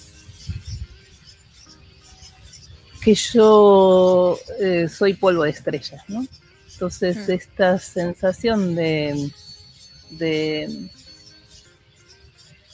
de, poder desarmarme en pequeñas partículas y ser parte del árbol que tengo enfrente mío y volver a ser de vuelta a María, que fue, que es un ejercicio, no sé si lo saqué de algún lado o, o simplemente me surgió estando enfrente de un río eh, que eh, me hizo dar cuenta de que, de eso, ¿no? De aceptar eh, que, todos vamos a morir, digamos, y que somos parte, y que no, no, morimos en sí porque somos parte de algo más.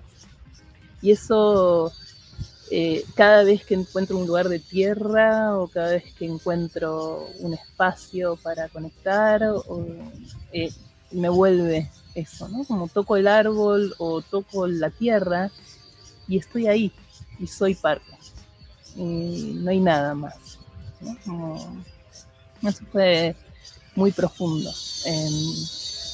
La Fundación Agroecológica este, que está en Iguazú, en, el norte de mi país, hacen yerba mate bajo sombra. eh, la yerba mate tomamos mucho acá en Argentina y ellos lo que hacen es eh, volver a la manera original en la que la yerba mate crecía, que es abajo de las sombras. Y cómo el bosque, en el bosque, el bosque de misionero, cuida a la yerba mate. Y creo que eso es, ¿no? Todos de alguna manera tenemos un rol en este lugar. Cómo nos cuidamos a nosotros y cómo cuidamos a los otros sin pensar que, o sea, a veces ¿viste? se habla de, ay, bueno, en un momento vamos a poder bajar nuestro cerebro a una computadora y vamos a poder vivir para siempre. Bueno, yo estoy como un poco alejada totalmente de esa situación, que entiendo que son maneras distintas de ver la vida, pero yo estoy más por, la, por el compost, ser compost para el mundo que viene. Ahí quisiera compartir que con María estuvimos juntas en el AOC que se hizo en octubre de Santiago de Chile del 2023. Y una cosa que hicimos al, cerrar el AOC fue abrazar árboles, porque estábamos en un lugar muy maravilloso y lleno de naturaleza. Y ella también me contó un poquito de esta experiencia de la Fundación Agroecológica Iguazú, ahí espero haberlo dicho bien, que me pareció muy bonito que no solamente era que el bosque cuida la hierba, sino que el mismo bosque cuida a las personas que trabajan porque lo que ella misma me contaba, y aquí tú María, por favor, corrígeme, era que generalmente la hierba se saca y la gente está al sol y, es, y ahí hay poco cuidado hacia las personas. Y parte de este círculo de como regenerativo y ser más sustentable no solamente con el planeta, sino que también con las personas, es de cómo las cuidamos. Y acá ahora sacando la hierba bajo el bosque, las, para las personas también es mucho más agradable de estar. Y no sé si ustedes han estado bajo el sol, pero al menos para mí me parece terrible estar bajo el sol, es tremendamente deshidratante, cansador y genera perjuicio a largo plazo para las personas. Antes de ir, ¿dije algo mal María antes de confirmar? ¿No? Sube, genial. Antes de ir cerrando este hermoso capítulo a mi gusto, antes de irnos a la sección final, les quisiera preguntar a ustedes si es que ¿Hay algo que no les haya preguntado que quisieran comentar? Y además, eh, ¿qué mensaje les gustaría dejar a las personas que nos escuchan para que ellos mismos puedan comenzar su liderazgo regenerativo? ¿Quién quiera comenzar? Vale, creo que una de las cosas que no preguntaste, lo agradezco que no lo hayas preguntado, y es, eh, porque normalmente en estos espacios lo que pasa es, bueno, Juan, ¿y qué hacemos mañana para ser regenerativos? No, como, dame la receta. Y me encanta, Camila, que hayas dejado respirar este espacio y hayas invitado a, ¿no? Siéntalo y, pásele, porque lo, que uno no puede hacer es hacer eh, automáticamente algo. Ah, no, ya sé qué voy a hacer, voy entonces a cambiar el plan 2024 y no más eh, planes estratégica. esa es una buena idea, pero tiene que macerarla primero su, sistema. Lo, que sí puede empezar a hacer es traer tecnologías sociales antes de fórmulas. Entonces, más open space, más World Café, más espacios para que entre la conversación eh, se empiece a navegar en esta incomodidad de que salga algo que alguien diga, mira, es que no sé por qué estamos haciendo esto. Y cuando sale eso, ahí hay vida. Una de las líneas que yo escogí como parte de lo que quisiera dedicarme pues investigar cada vez más es la biomímesis, en particular una línea que es biomimicry, que es una escuela canadiense que tiene toda una formación alrededor de eso. A propósito, el portal que tú comentabas, Camila, es producto de esa escuela. El de Ask Nature es un ejercicio de la escuela de biomimicry. Entonces, tomé un curso en una universidad eh, en Costa Rica muy interesante, eh, dedicada como a la cooperación y tal. Y Costa Rica es un país que tiene unas, ha hecho unas apuestas poderosísimas alrededor de regeneración, muy interesantes desde hace muchos, muchos años. Y ahí hay una colombiana que fundó una línea que es la línea de biomímesis social. Y, y empezamos como a, yo empecé, tomé el curso con ella y algo que me llamó mucho la atención es que ella logra equiparar si, es, si la regeneración es poner al centro la vida, ¿qué es, qué entiendo yo por vida? En una organización es muy difícil entender algo por vida, porque pues yo puedo decir, todos estamos vivos, ¿cierto? Ya, todos estamos, yo no mato a nadie, ¿cierto? Puse el centro de la vida. Y, y resulta que no es así. El paralelo más cercano que yo logré identificar, puedo que tenga algunas fallas en la interpretación de mi ejercicio con Melina Ángel, que es la maestra del tema, fue el equivalente entre vida y organizaciones es información. La vida se sostiene gracias a la información, la vida se sostiene gracias a la energía, que eso se manifiesta a nivel celular de mil formas. Pero si yo tuviera que llevar eso a las organizaciones, lo más parecido a energía es información, que puede ser paralelo, ¿cierto? Si uno mira, si uno estudia ciertos temas y lee ciertas cosas de física y tal, le llegan, muchos autores llegan a eso. Información y energía son la misma cosa. Si su sistema no fluye la información, no fluye la vida. ¿Y qué es fluir información? Es si usted no abre los espacios para que se mueva esa información que quiere asomar, que es lo que se llama emerger, emergencia es que emerja eso, usted tiene un modelo que va en contra de la vida, o sea, degenerativo, porque no está moviendo algo que tiene que estar ahí. Entonces no hay fórmulas, pero lo que sí tiene que hacer es no sé, arranque con un link coffee. ¿Qué preguntas se está haciendo el sistema? ahí abrió una, una patica, abrió una puertica para que la información salga. Puede que salga mucha información y usted se asuste. Si es así, llame a María y dígale, mira, ¿qué hacemos con...? Salió muchas cosas. Entonces ella tiene mil técnicas para esto, ¿cierto? Es TED Fellow, entonces le dirá, mira, tenga, hace esto, hace esto otro.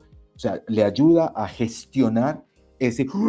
Salió mucho. O sea, el sistema mm, eh, eh, tenía, gritó. Lo que le pasa a los sistemas es que cuando el sistema grita, no volvemos a hacer nada más esto. No volvemos a hacer un open space porque eso es súper incómodo y, no, no, no pasó nada, no salimos con un plan y, y no hay retorno de inversión de ese open space. No, ahí pasó algo y es que no había flujo de energía, no había flujo de información, ya la hay. ¿Qué tiene que hacer? Sosténgalo. No, hicimos una retrospectiva y salimos todos peleando. No queremos volver a hacer retrospectivas. Se movió la información, salió algo, sáquela, déjela mover porque si no hay, no hay vida. Cuando hablamos de poner la vida en el centro es, la vida se representa en energía. Las organizaciones, ¿cómo tienen eso? En información. ¿Cuántas organizaciones no tienen tejidos burocráticos para que la información no fluya? Ahí hay una pregunta. Entonces, usted no tiene una organización orientada a la vida, usted tiene una organización orientada a qué? Al dominio, a la domesticación, a la instrucción, cierto, que puede que funcione su organización, pero no es sostenible porque no le va a aguantar la tensión de lo que implica sostener ese espacio.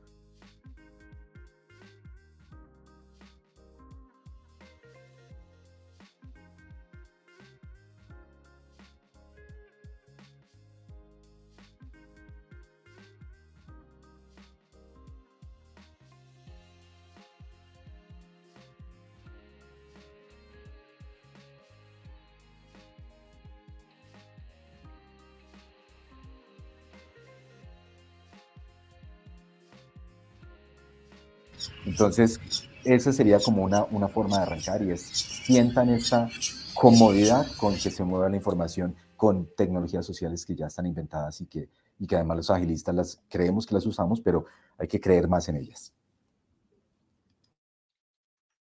Me gustaría que la audiencia masticara, como decimos en Chile, que es como procesar información, la frase de tejidos burocráticos para que la energía no fluya en la organización.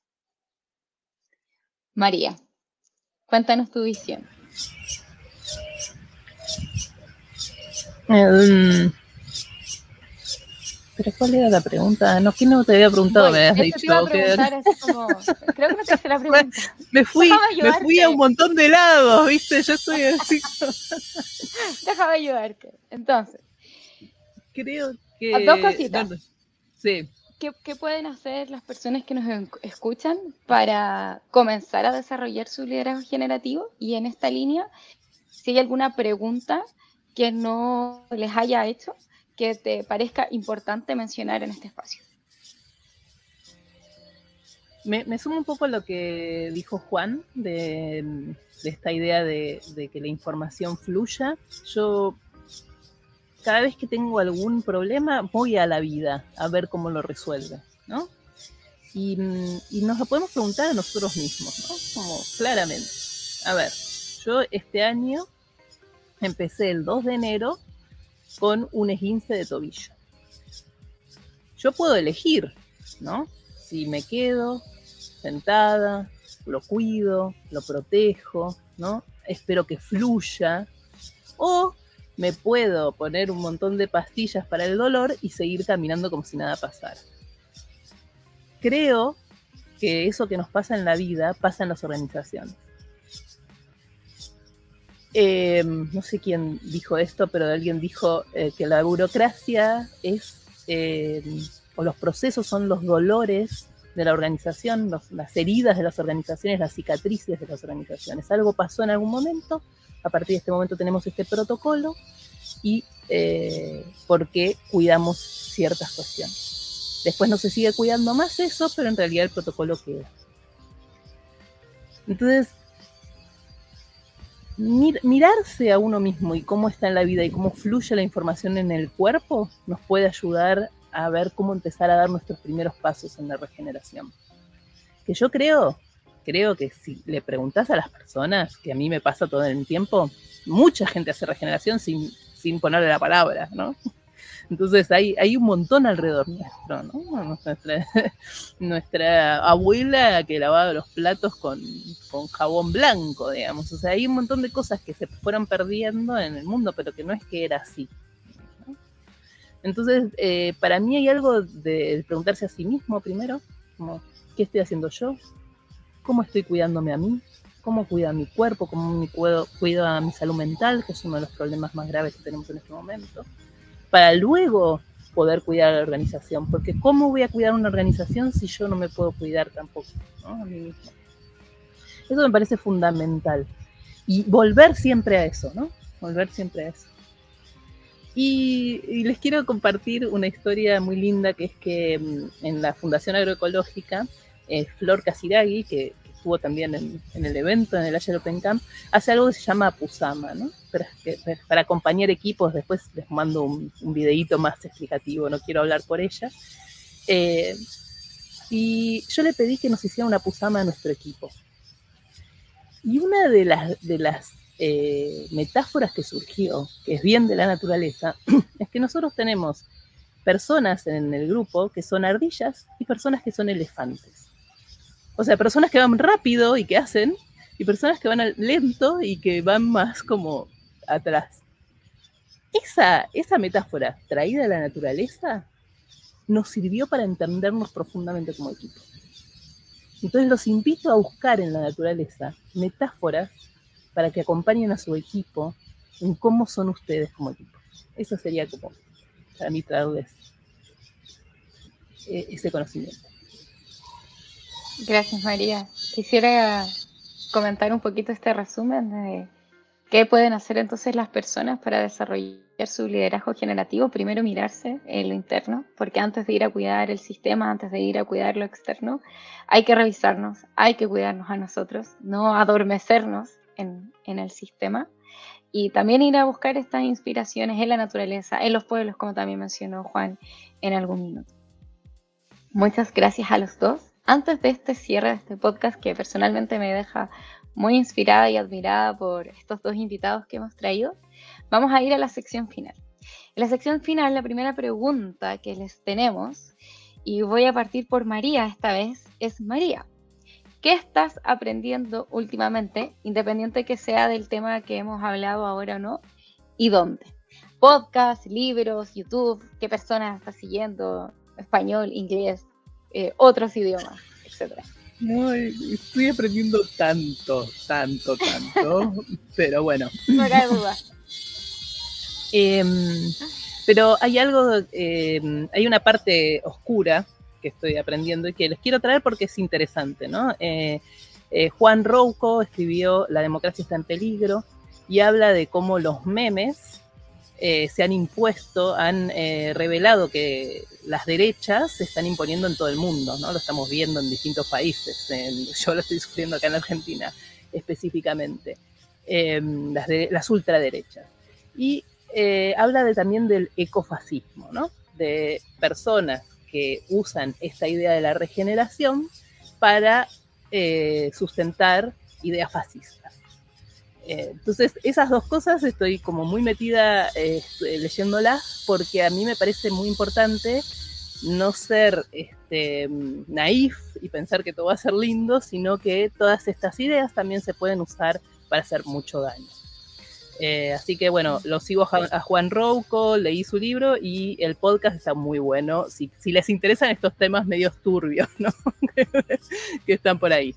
Después, por otro lado, obviamente sigo leyendo casi todo lo que aparece de regeneración. La, sigo a Laura, lo sigo, eh, le, iba a traer el libro y me olvidé, a Daniel Wall de organizaciones regenerativas. También acá en Chile está, mm, ay, no me acuerdo el nombre, pero ya va a salir, pero hay un montón de personas pensando esto, ¿no?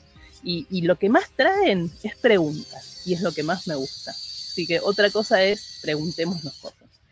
Hay otro podcast en inglés que se llama What If, que me encanta, que hace un ejercicio de imaginación con personas que están haciendo revoluciones concretas en distintos lados y los invita a imaginar qué pasaría si, por ejemplo, este, dejáramos de consumir este, petróleo, por ejemplo, ¿no? Entonces eh, invita gente que están haciendo eso y, imagina imaginan ese futuro.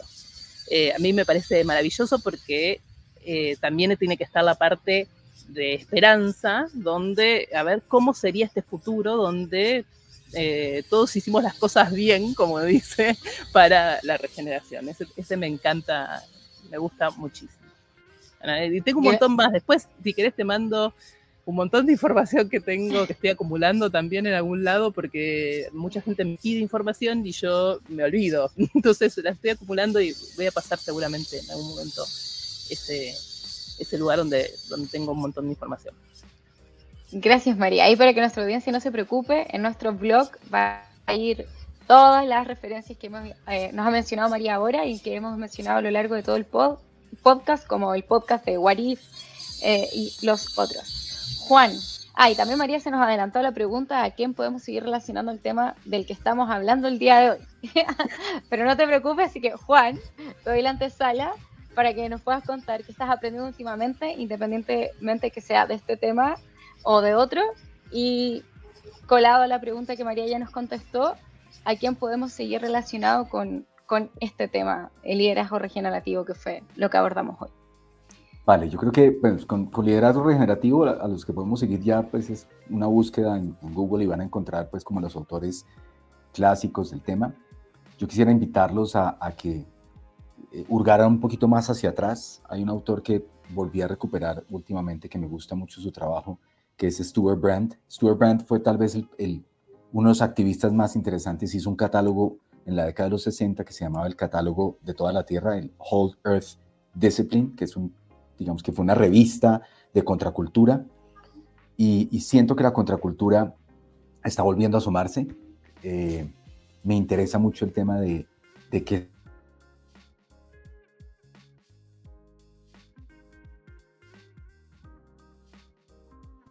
a generar nuevas propuestas, por ejemplo, pueblos en transición. Yo vivo en un pueblo que quisiera ser un pueblo en transición, entonces estoy metido en el tema de, entender la transición y la transición como un concepto de si dejamos esto atrás, ¿qué va a pasar y en el futuro? Esa idea voy a ir como dándole vueltas. Creo que el papá de esos conceptos es Stuart Brand.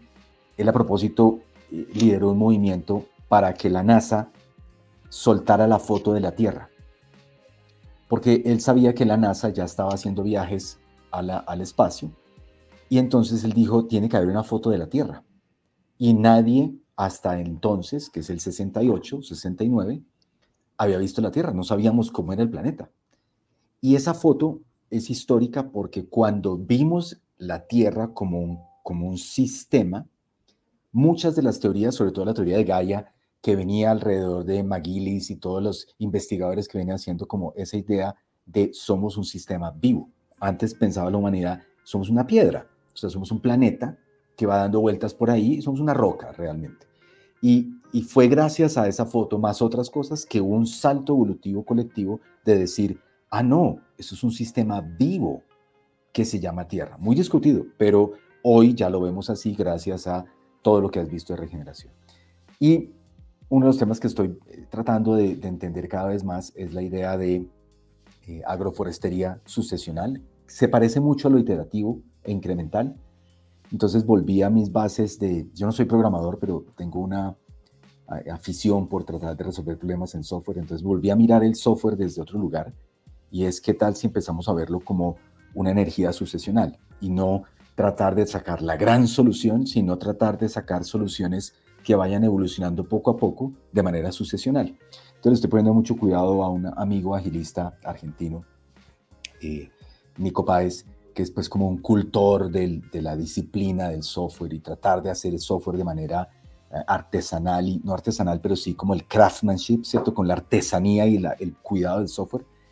Eh, lo miro ahora, tiene un, un, canal interesantísimo donde muestra, él está programando en tiempo real todas las semanas y muestra como las bases de su, de su oficio y, me parece un trabajo maravilloso. Entonces yo siento que estamos muy, muy metidos en, en, algo que puede ser muy poderoso para el cambio y los invito a que vayamos como a esos documentos clásicos y veamos algunas técnicas y herramientas, por ejemplo, eh, volver a autores como Jim Highsmith, que fue uno de los firmantes de la agilidad, que tenía unas ideas súper interesantes alrededor de complejidad y pensamiento sistémico, cosas que estaban ahí dando vueltas y que de pronto eh, la moda nos llevó a, tratar de encontrar marcos y encontrar, cierto, como eh, píldoras o, o, sistemas de escalado automático que todo lo van a resolver.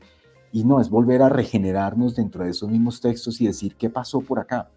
Y una de las cosas que a mí me, me, hace preguntar mucho como agilista es, ¿por qué no hay mujeres en el, en el manifiesto? ¿Qué, por, qué, ¿Por qué no las invitaron? ¿Qué pasó con esa energía masculina dominante, cierto?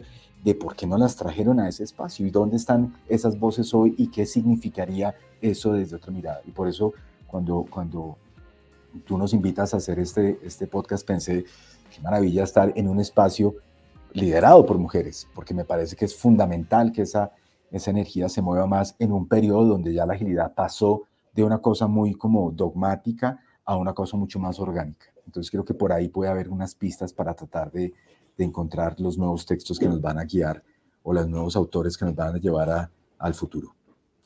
Wow, con lo último que dijiste me parece que es tema para un podcast en sí mismo.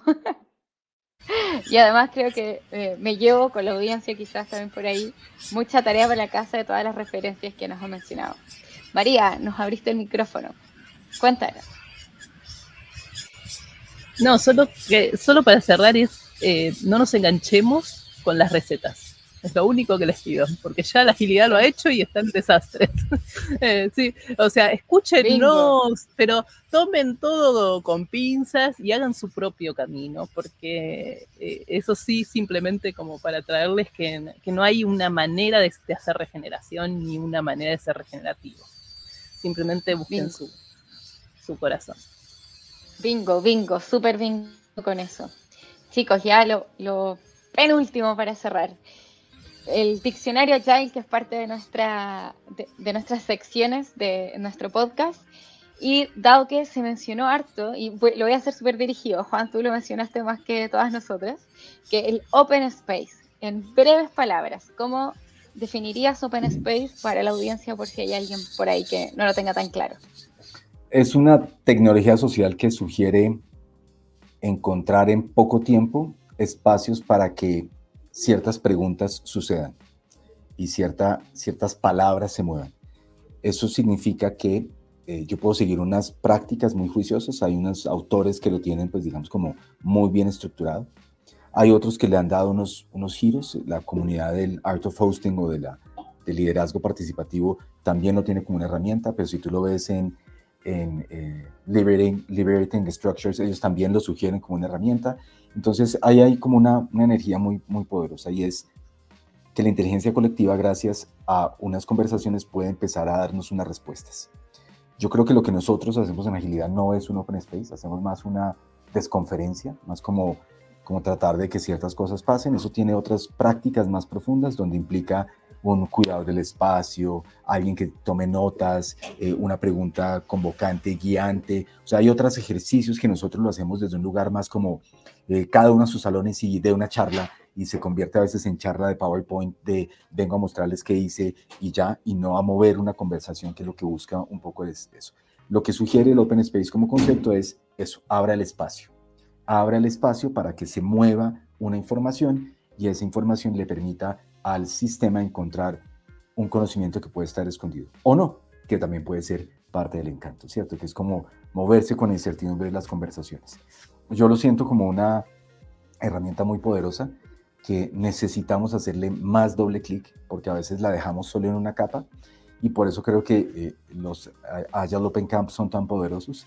En, yo estuve en el de Bariloche hace poco donde María convocó con otras tres monas, eh, otras dos monas, perdón, eran tres monas, convocó el espacio para que se diera como la conversación. Y fue completamente distinto a los otros, que son más tácticos y más como, como precisos, como yo vengo a aprender, eh, traigo mi cuaderno y voy a ir a la charla que me va a enseñar. Aquí hubo, hubo más conversación, hubo más hacia adentro y siento que eso es una lección muy importante, que no es, no es una bala de plata, no les va a resolver los problemas de la organización, sino que va a ayudar a que se abra el espacio para que la palabra tenga el poder que debe tener que siento que es así. Y cuando María hablaba de los pueblos originarios, todas las culturas lo han hecho. Círculos, tabaco. En Colombia hay toda una, toda una cultura alrededor de, de hablar con el tabaco cerca para que el tabaco además ayude a, conversar. Entonces se pasa en un tabaco y el tabaco, no sé si has visto, toma mucho tiempo. un, un tabaco no se fuma rápidamente. Y ahí hay una, es una planta sagrada. Si tú coges ese camino, puedes encontrar unos gran espacios. Pero hay otros hay otros espacios. Lo que no puede ser es, como necesito hacer agilidad, hago un open space. Eh, pues dijo, oiga, caíste en la receta. Es, mm. tengo una pregunta que me está llamando, o sea, hay un llamado, abra un espacio. Y eso es lo que tenemos que volver a recuperar. Siento que es una, es una herramienta profundamente poderosa. Tenemos que darle la carga simbólica y mítica que tiene y darle el respeto que tiene y no verlo como una herramienta técnica para escalado, ni una herramienta técnica para eh, resolver un problema, sino hay algo ahí que nos convoca a una inteligencia colectiva que está dando vueltas.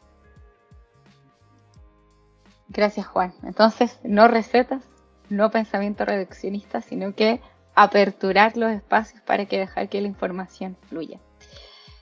María, Juan, estoy tremendamente agradecida por su tiempo, por habernos reunido en esta, en esta conversación de liderazgo regenerativo, donde aperturamos, porque en realidad yo me llevo más preguntas que respuestas. Espero que la audiencia también, porque era justamente lo que buscábamos. Así que muchísimas gracias. Parte de esta conversación y de todos los recursos, como ya les comentamos, la audiencia va a estar en nuestra página inspiritlatam.com también en nuestras redes sociales va a aparecer en LinkedIn, quizás en Instagram, algunas cuotas que saquemos más interesantes, eh, que ambos son Inspirit Latam. María, Juan, muchísimas gracias. Lo último que les pregunto es si nuestra audiencia los quiere ubicar, dónde y cómo, qué redes, por qué redes nuestra audiencia los puede contactar. o seguir. María.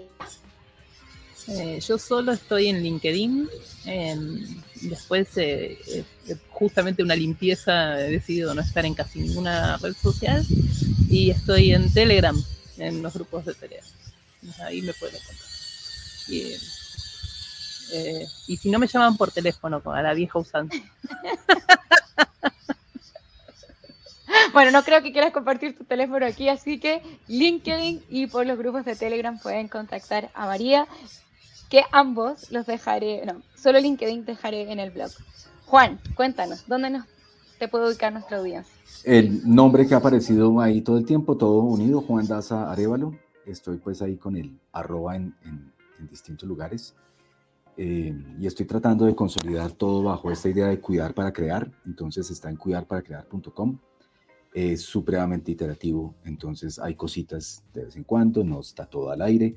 Está puntualmente una línea que es eh, Tremendo Territorio, que tiene que ver con drones y programación para mujeres en el campo, que es todo un tema ahí de sistemas de información geográfica, donde quiero que, que, pues, para mí es una pasión, entonces siento que hay como cosas para contribuir.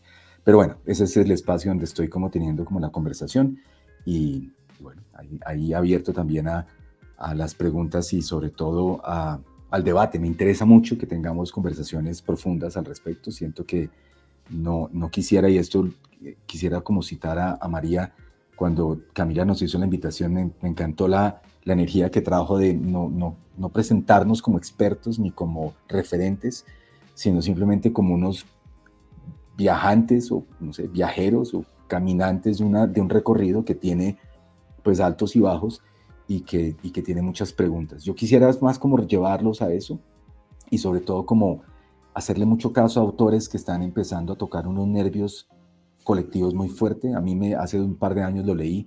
Es un autor eh, inglés, un investigador de, de, micología que se llama Merlin Sheldrake, que tiene un libro hermosísimo sobre hongos.